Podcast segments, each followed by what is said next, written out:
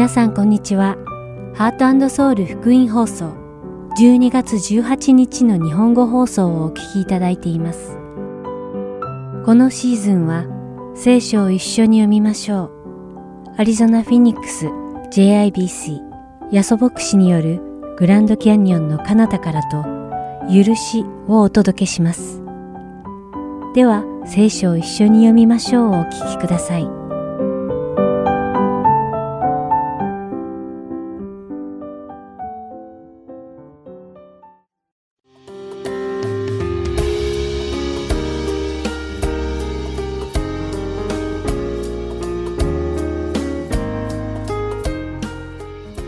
皆さんこんにちは。聖書を一緒に読みましょうのお時間です。お相手はダイヤモンド優子がお送りします。先週この放送では、ローマ人への手紙第7章の前半を通して、神様の立法は決して悪いものではなく、私たちに私たちの罪を理解させ、また私たちが神様の恵みを必要とするように導いてくれる良いものであることを学びました。そして今週、皆さんと一緒にお読みするローマ人への手紙第7章の後半部分では、使徒パウロが立法によって私たちが悟るべきものが何なのかを詳しく説明します。ローマ人への手紙第7章7節によると、立法が罪を罪だと明らかにする前は、私たち人間は罪が罪だったことさえ知らずに生きていたのです。しかし、立法を知った今、私たちは何が罪であるかが理解できるようになったのです。しかしここで質問です。何が罪であるかということをはっきり理解したとして、私たち人が全く罪を犯さずに生きることは可能なのでしょうか？つい罪を犯しそうになった時に、あ、これは立法に罪だと示されているからやってはいけないと思って全く罪を犯さないようにできるのでしょうか？残念ながらそうは問屋が下ろしません。罪が罪だったことを知らなかった頃も私たちは罪を犯しましたが、罪が罪だということが分かった今も、私たちは依然として罪を犯しています。私たち人がどんなに罪を犯さないように気をつけても、全く罪を犯さないように自分をコントロールすることは不可能なのです。このような罪深い私たちをローマ人への手紙第7章14節では次のように説明しています。私たちは立法が霊的なものであることを知っています。しかし私は罪ある人間であり、売られて罪の下にあるものです。私たちがたとえ霊的なものである立法を知ったとしても、私たちの肉は罪の下に売られたので、自ら立法に従って暮らすことができないと書かれているのです。そして続くローマ人への手紙第7章15節では、私たちのこのような切ない実情を説明しています。私には自分のしていることがわかりません。私は自分がしたいと思うことをしているのではなく、自分が憎むことを行っているからです。では、私たちは一体どうすればいいのでしょうか？立法のおかげで罪が罪だということがわかるようになりました。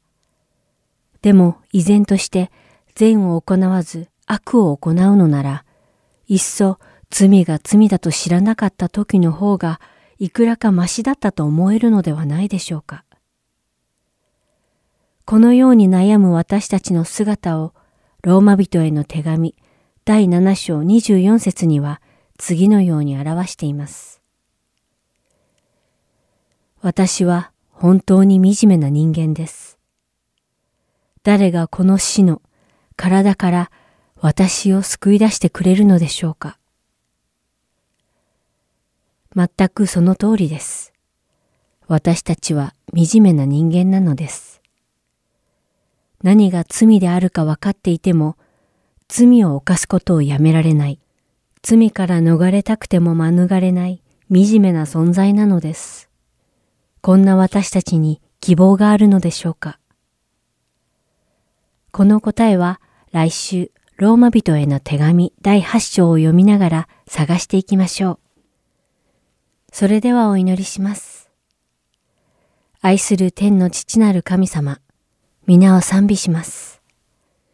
私たちが自分の力では到底義に至ることができないことを悟り、救われるためには、主の恵みが必要だという事実を悟り、また私たちが神様に助けを求めるように導いてください。イエス様の皆によってお祈りします。アーメン。それでは今日の聖書箇所、ローマ人への手紙第7章13節から25節をお読みして、今日の聖書を一緒に読みましょう終わりたいと思います。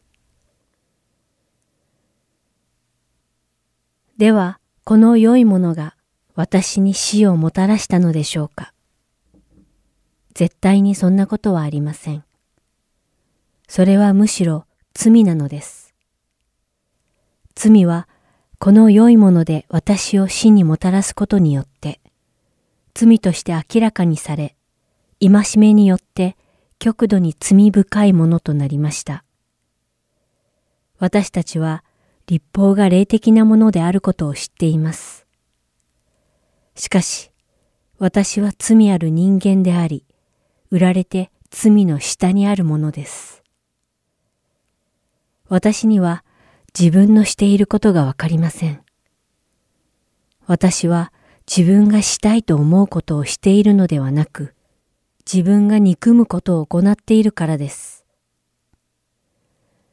もし自分のしたくないことをしているとすれば、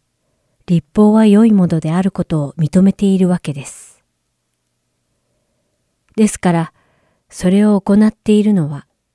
もはや私ではなく、私のうちに住み着いている罪なのです。私は私のうち、すなわち私の肉のうちに善が住んでいないのを知っています。私には善をしたいという願いがいつもあるのに、それを実行することがないからです。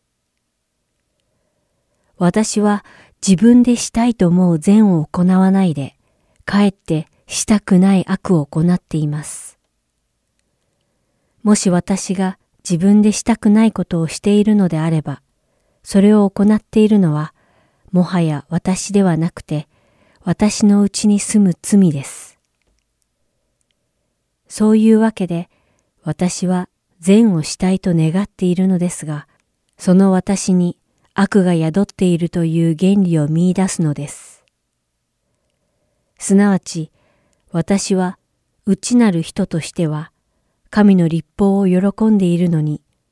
私の体の中には異なった立法があって、それが私の心の立法に対して戦いを挑み、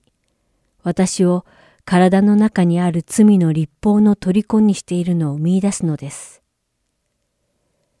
私は本当に惨めな人間です。誰がこの死の体から私を救い出してくれるのでしょうか。私たちの主イエス・キリストのゆえに、ただ神に感謝します。ですから、この私は心では神の立法に仕え、肉では罪の立法に仕えているのです。今日も聖書を一緒に読みましょうにお付き合いいただきありがとうございました。お相手はダイヤモンド優子でした。それではまた来週お会いしましょう。さようなら。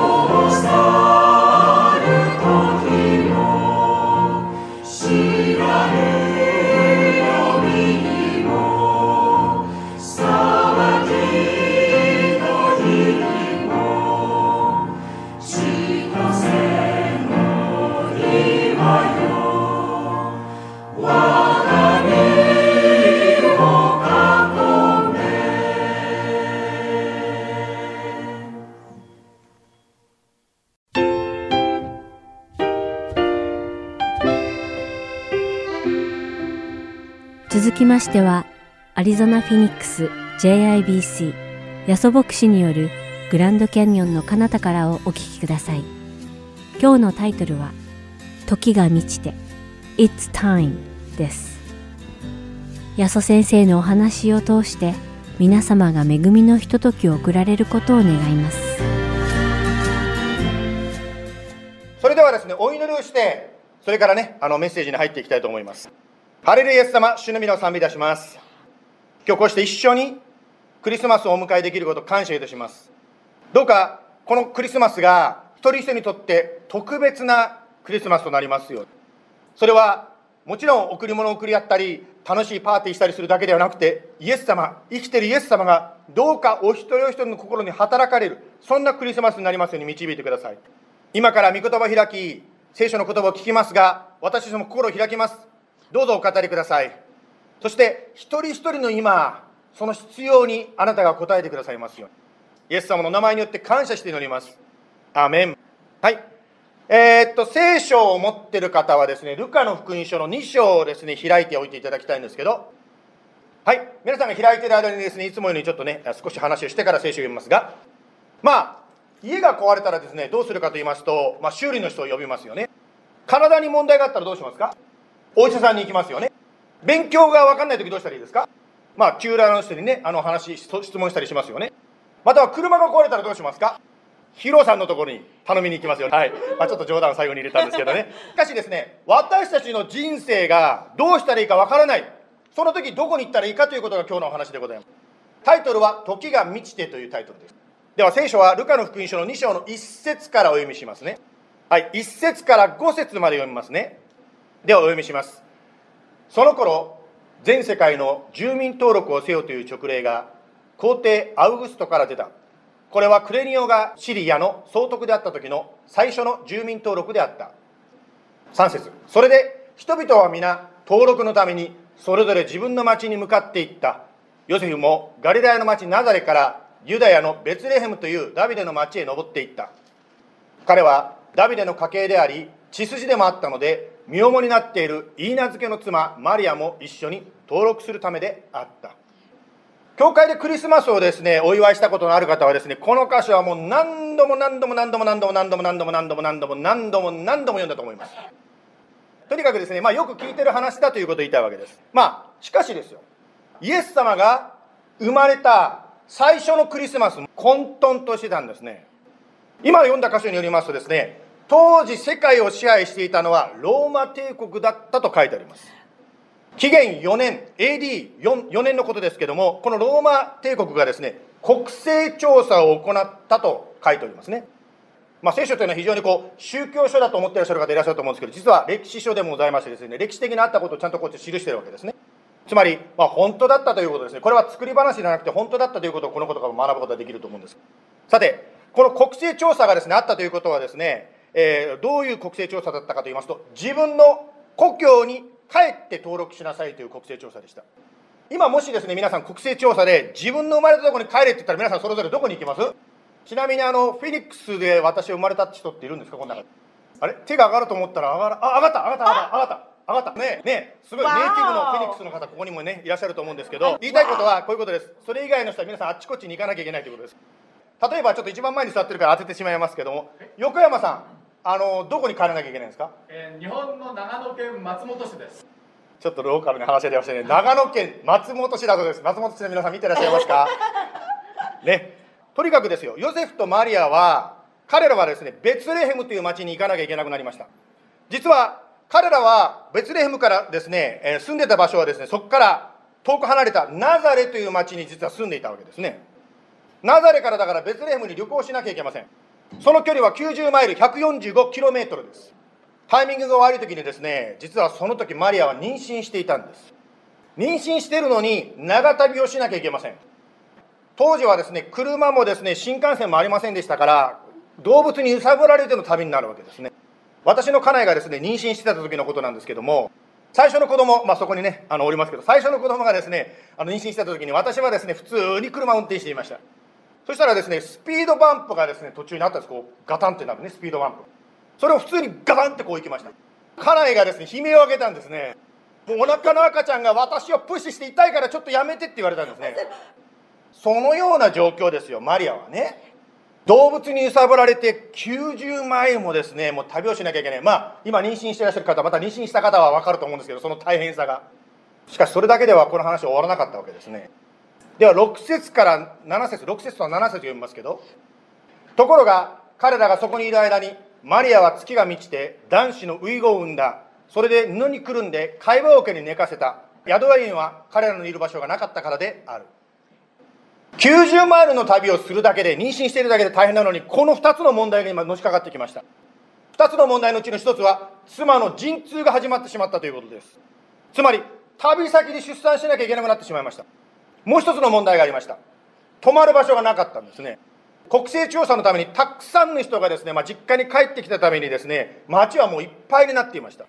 まあ、当然出産できる場所もないということであります。つまり言いたいことは最悪の状態にですねヨセフとマリアはあったということであります。まあ私たちですねクリスマスと言いますとですね非常にまあロマンチックなっていうんですか。まあそういうイメージありますよね。まあ、サイレンナイトのようなですね非常に平和な平安な静かなイメージがありますね。しかし今読んで分かった通り実際のクリスマス最初のクリスマスはもう大変だったわけですもう政治的にもごちゃごちゃなってるしもう自分の人生はもう大変だしですね。特に奥さんが旅先でもう赤ちゃんが生まれちゃう。どうしますこれ。もしですね皆さんあなたが今落ち着かない混沌としたっていうんですかクリスマスを迎えているならぜひこのことを覚えてください。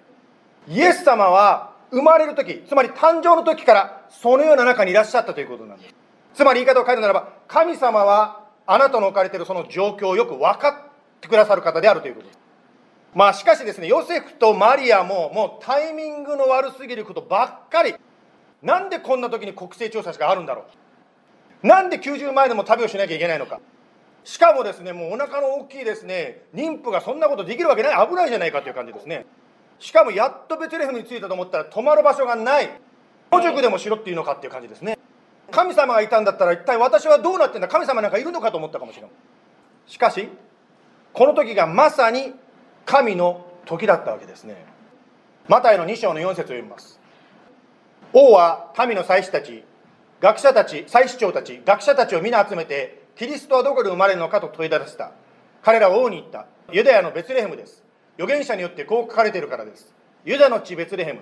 あなたはユダを治める者たちの中で決して一番小さくない。私の民イスラエルを治める支配者があなたから出るのだから。旅先でベツレヘムでイエス様が生まれるということは永遠の神様の昔から決められた計画だったわけですね。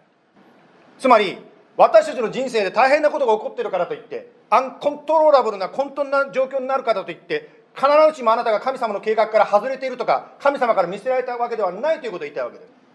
私たちの目から見て全く役に立たないまたは妨害と思うような出来事をも神様は用いられて素晴らしいことを起こされるわけですね。ローマ8の28神を愛する人々すなわち神のご計画に従って召された人々のためには神が全てのことを働かせて益としてくださることを私たちは知っています。ここで全てのことを働かせてと書いてますね、まあ、全てのことと言ったら全てのことです。良いことも悪いことも全部でございます。今日ですね賛美チームがねあの素晴らしい賛美をねしてくださって本当にありがとうございました。感謝しますね。JBC はですねソーシャルディスタンスを保ちやすくするために礼拝を2回に分けました。この2回するとですねやっぱり一番気になるのがですねこの前で奉仕している方たちでございます。というのはですね朝8時から来て準備をしなきゃいけません。そして2回目の礼拝が終わるのが、まあ、あ12時か。12時過ぎですね。まあですかね。はい。まあその後で片付けして帰りますから、まあ、12時まあ1時近くまでやっぱり教会に拘束されてしまいます。つまりステージでですね奉仕している方はですね毎週朝8時から1時までの時間をですね日曜日取られてしまう。そしたらですよせっかく日曜日が休みの日家族の日だと言ってるのに家族で遊びに行く暇もなくなってしまいます。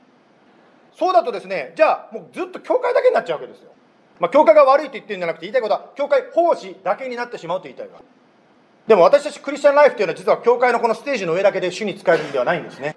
家庭で子供と一緒に笑ったりですね夫婦で本当にですね一緒に楽しい時を過ごしたり本当にそういうこともイエス様に使えているうちに入っているわけです。あるですね熱心なクリスチャンのですね奥さんはですねご主人を置いてですね教会にずっと行き行きっぱなしだったんですね。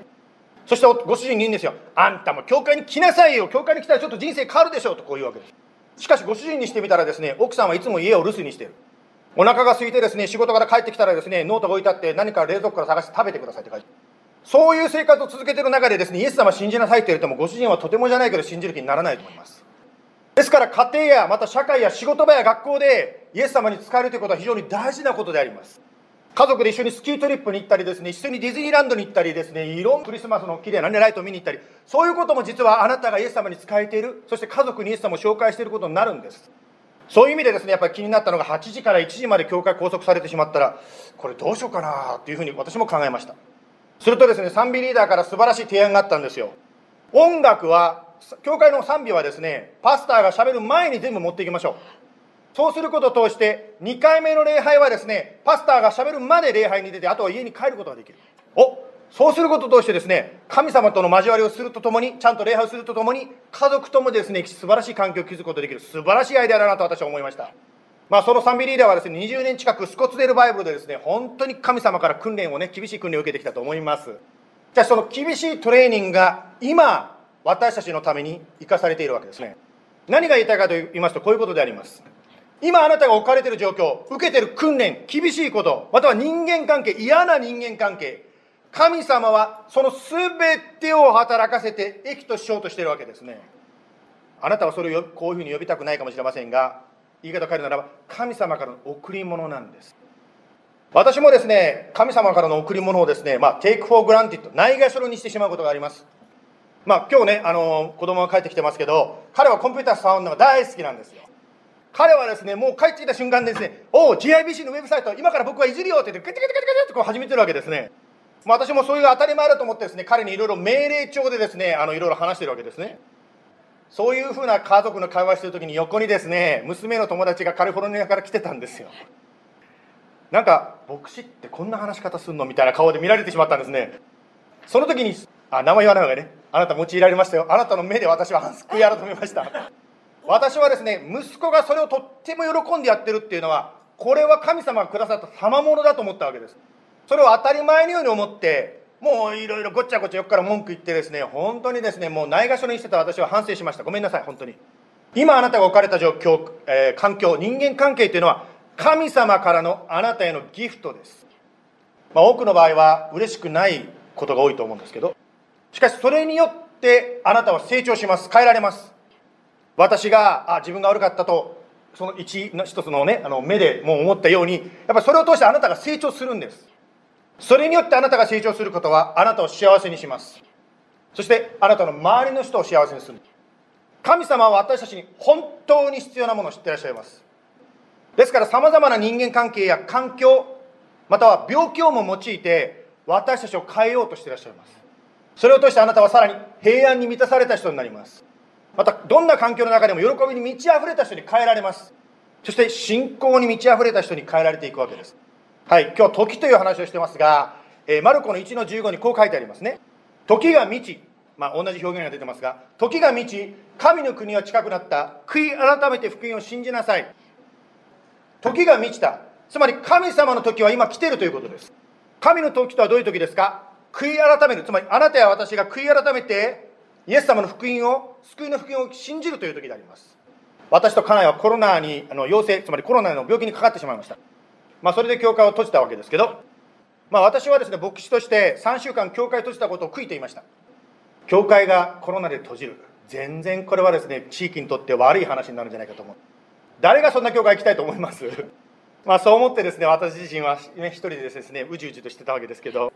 ところがですねイエス様がですね言うんですというかですねまあがっかりするなよという形でですねいろいろ励ましをくださいました。なんとですねこの教会を閉じている間に問い合わせがですね来るんですよ次々。礼拝に参加したいんだけど礼拝いつから始まるんですかって言われるんですよ。またですね YouTube で見る方もですね登録してですねまあねサブスクライブする人がどんどん増えていってしまったんです。そんなことを通してですね私自身も神様からねがっかりするなよってねこう言われたような気がしました。つまり神様が働かれた時は全てを益とされる。ぜひですねこのクリスマスあなたの人生本当に楽しかったことも辛かったことも含めて全てあなたの益となるイエス様を信じていただきたいと思います。今クリスチャンの方はぜひですねそのイエス様をもう一度信頼し直していただいてイエス様の声を聞きながら聖書を読みながら一日一日歩んでいきましょう。もしまだイエス様信じていらっしゃる方がいらっしゃったら2つのことをぜひ今日最後に信じていただきたいと思います。イエス様を信じるためにはこの2つのことを信じます。1つは私に罪があるということです。2つ目はその罪のためにイエス様が十字架にかかってくださったということです。少し説明しますと1番目の罪があるということですけど罪とは聖書に何かと書いております。それを読みますとこう書いてありますね。罪とは人を、憎んだり妬んだりすることであります。親を敬わないことです。他人のものを欲しがることです。または神を神として礼拝しないことであります。2番目その罪のためにイエス様が十字架にかかられた。罪というもの悪いものはどっかで罰せられなければなりません。その罰せられる時は私たちが死んだ後であります。ですから人間はですねイエス様を信じようが聖書を知らないだろうが関係なく死というのを恐れています。まあ結果的に言うと病気の恐れも最終的には死の恐れとつながるわけですよね。なぜならば死んだ後に何かがあるというのを神様があなたの心に語ってるからです。聖書は死んだ後にあなたの罪が許されてないならばつまりイエス様を信じてないならば裁かれると警告しているからです。だからイエス様は私を信じなさい。私があなたの罪を身代わりとなって十字架で死んだんだよ。それを信じなさいと聖書を通して福音グッドニュースを語ってるんです。ですから私に罪がある。そしてその罪のためにイエス様が十字架にかかって死んでくださった。ぜひですねこのことを信じていただきたい。今日信じていただきたいと思います。ではお祈りしましょう。目をつぶっていただけますか？イエス様今日はクリスマスということでヨゼフとマリアが大変だったというその最初のクリスマスの話を読んでまいりました。しかしそれは神の計画の一部でありました。そして彼らの人生がこの後どんなに素晴らしいものに変わっていったか私たちは聖書を通して知っています。同じことは私たちの人生にも起こります。今大変なように見えても必ずイエス様がを信じているならばイエス様は素晴らしいことを私たちの人生でされます。それはあなたは強い信仰を持っているとか教会によく来ているとか関係なく神様が神様だからそれをしてくださるのです。ですからあなたを信頼いたします。どうぞ導いてください。また今日もしまだイエス様信じてらっしゃらない方一緒にイエス様を信じる祈りをしたいと思います。今日は特にクリスマスつまりイエス様をお迎えする時でありますのですでにイエス様を信じた方がいらっしゃったらその方も一緒に声を合わせて私の祈りについてきてください。では私が言いますからついてきてください。イエス様、私たちの罪のために十字架にかかって死んでくださってありがとうございます。私は罪人です。どうぞ私を許してください。あなたが私の罪のために十字架にかかって死んでくださったことを信じます。どうぞ私をお救いください。そしてあなたが聖書の約束の通り私を導いてくださることを感謝いたします。イエス様の皆によって祈ります。アメン。それでは私が引き続き牧師として祈りさせていただきます。イエス様今祈られた一人一人の上に神様の豊かな祝福があります。今日はちょっと言葉が長すぎたかなと今の祈り私は 反省していることを正直に言いますがしかし YouTube があるからもう一回バックして一緒に祈ることができることを感謝します。でも言葉が大切なんではなくて心が大切だということを思います。あなたはペテロが手を差し伸べた時に手を引き取った。その歩けない人も癒されたように手を差し伸べるその人を救ってくださいます。クリスマスはそんな素晴らしい贈り物の日です。どうぞこの話を聞かれている一人一人の上にまたご家族の上に神様の豊かな祝福がこのクリスマスはありますように。また今寂しさを感じていらっしゃる方がいらっしゃるならばどうぞ God with us 神が共におられるおっしゃった神様あなたが一人一人を特にいて励ましてください。こうして一緒にあなたの誕生を祝いできたことを感謝します。一人一人を祝福します。イエス様の名前によって祈ります。アーメン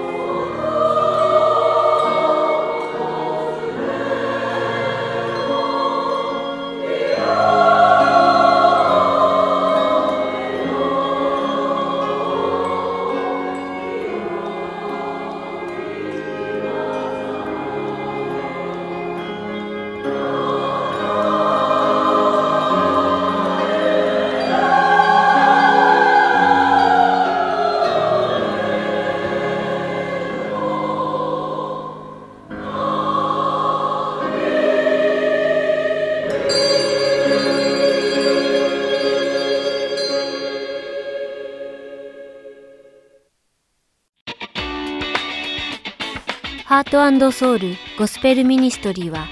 日本人の方で韓国語のできるボランティアの方を募集しています。私たちの活動にご協力していただける方は、ぜひハートソウルまでご連絡ください。電話番号602-866-8999または heartandsoul.org at gmail.com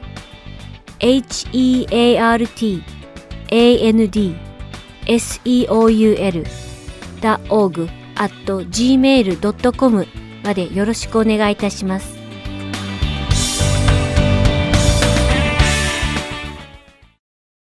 それでは、許しをお聞きください。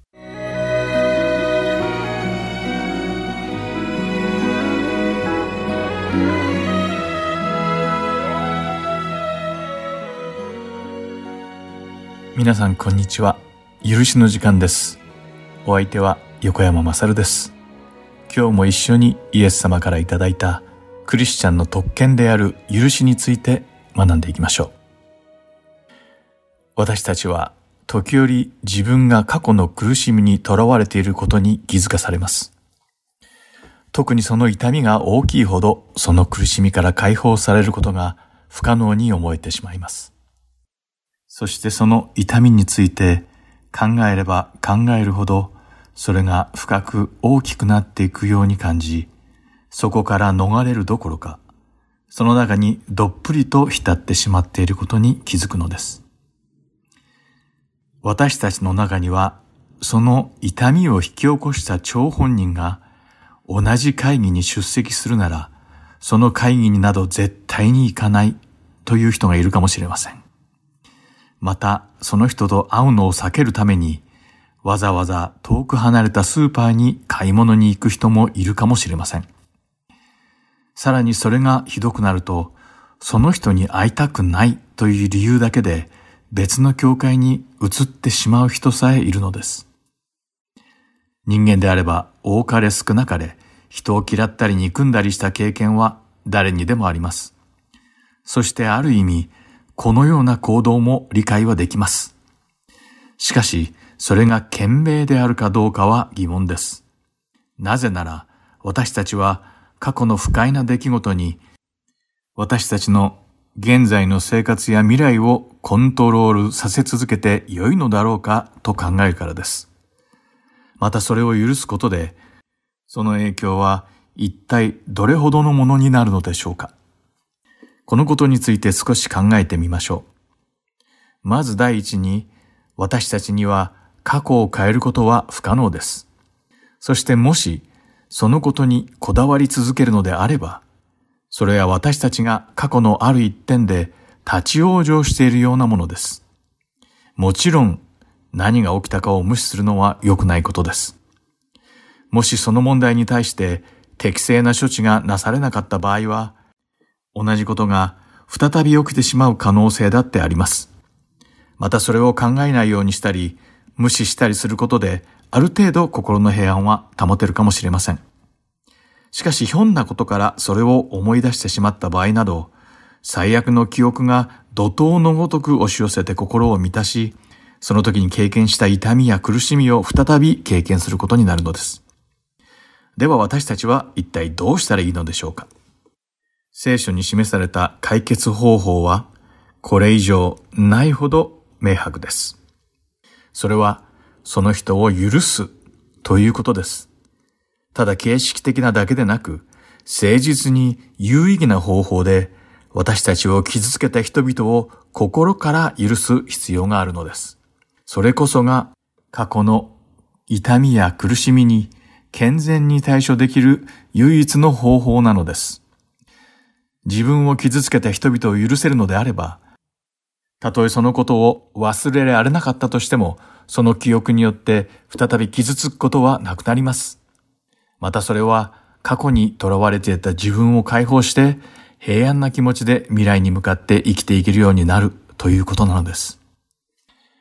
パウロはピリピ人への手紙の第3章の13節から14節で以下のように述べています。読んでみましょう。兄弟たちよ。私は自分はすでに捕らえたなどとは考えてはいません。ただ、この一時に励んでいます。すなわち、後ろのものを忘れ、ひたむきに前のものに向かって進み、キリストイエスにおいて上に召してくださる神の栄冠を得るために、目標を目指して一心に走っているのです。とあります。パウロはここで、自分はもう起きてしまったことは忘れて、これから起こること、そしてその先にあるものに手を伸ばしていると言っています。その先にあるものとは一体何なのでしょうか？それは目標です。では、それはどんな目標なのでしょうか？その目標とは、キリストイエスにおいて上に召してくださる神様の栄冠なのです。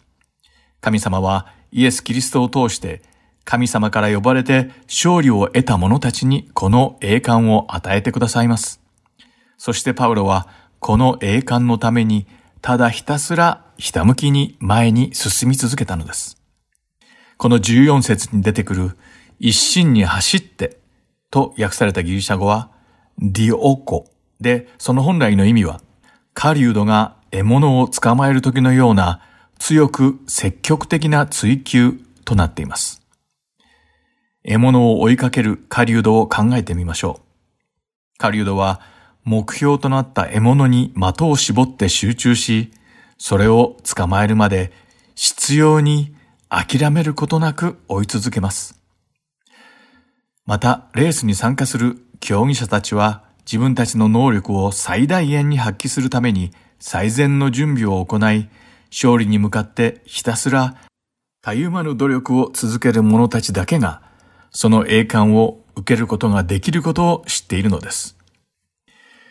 同じように私たちも霊的なレースにおける勝利を勝ち取って、その栄冠を得るためには、過去に囚われてはならないのです。私たちが後ろに置いてくるべきことが、神様が用意してくださっている私たちの前にある目標を達成する妨げになっていいはずがありません。この信仰のレースで勝利を得るためには、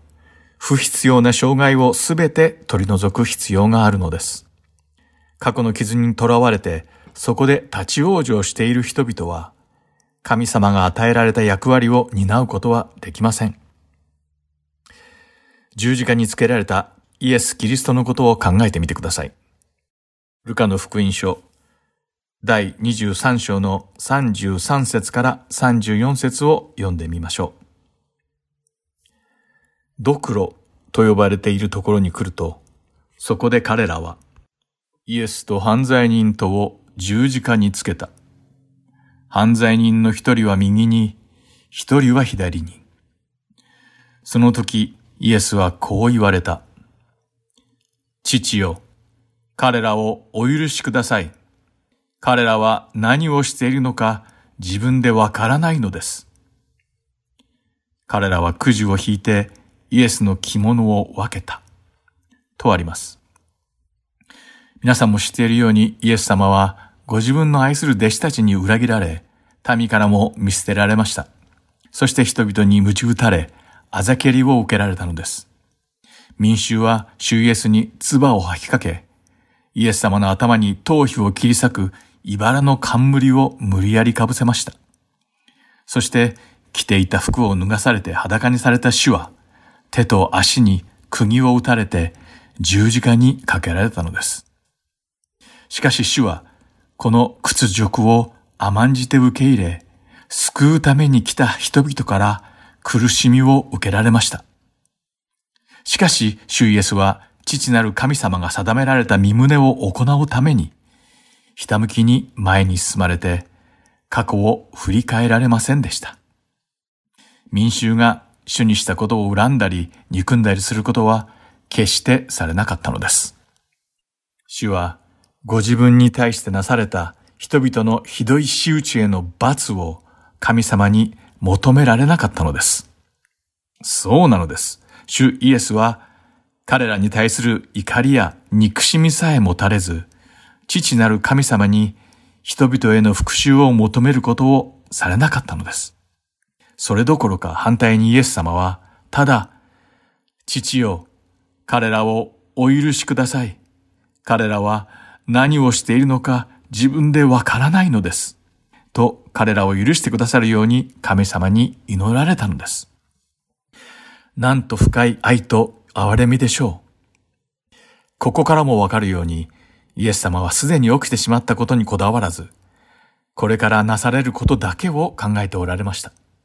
この地上に来られた目的である神様の身胸をなすことだけに全てを注がれたのです。イエス様は神様に、神様の身胸がなされ、神様の恵みが示されますようにと祈られることで、神様に従われたのです。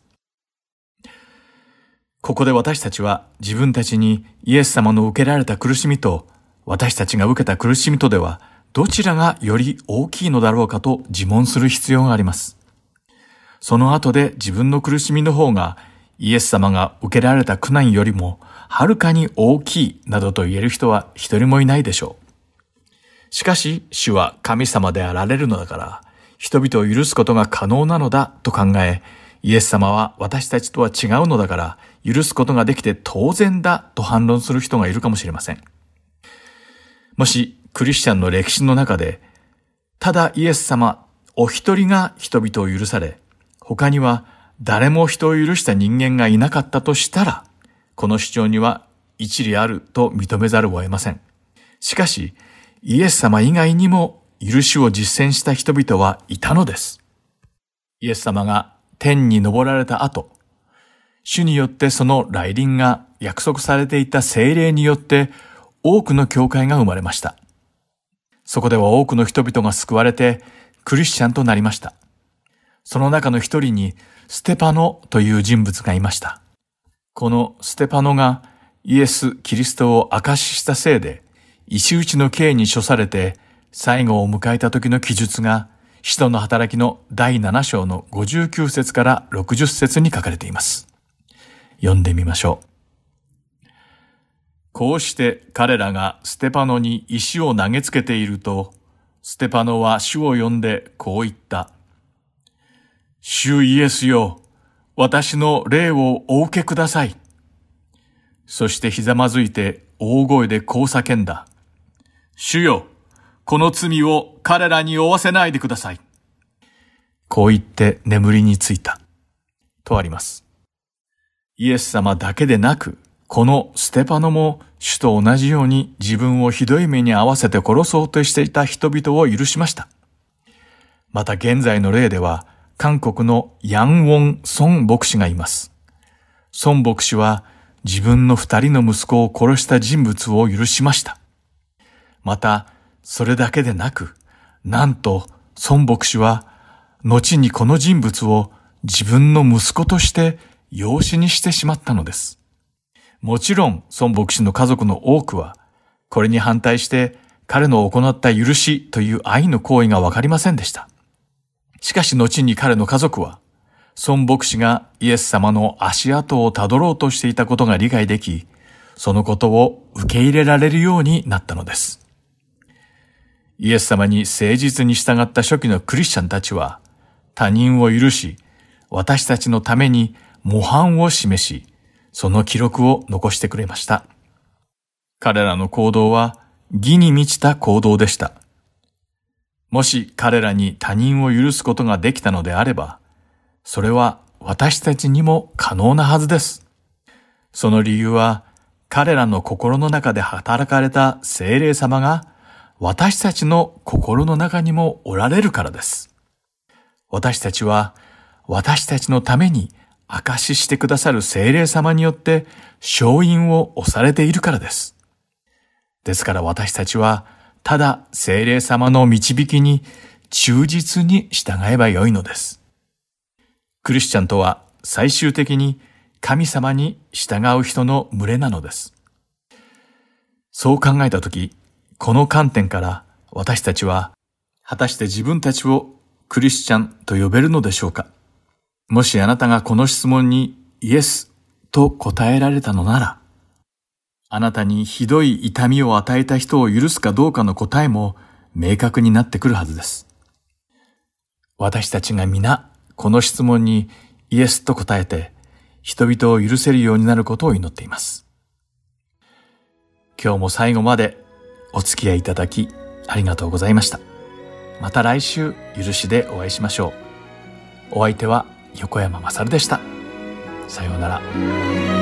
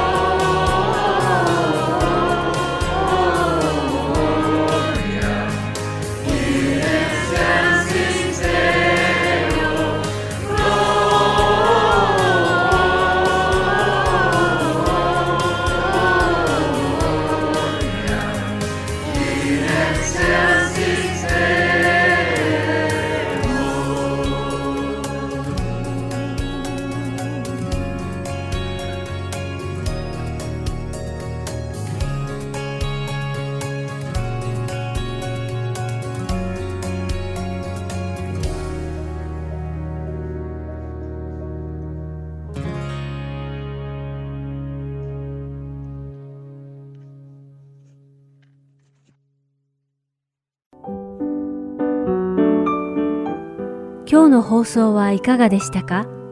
最後までお付き合いくださりありがとうございました。また来週お会いしましょう。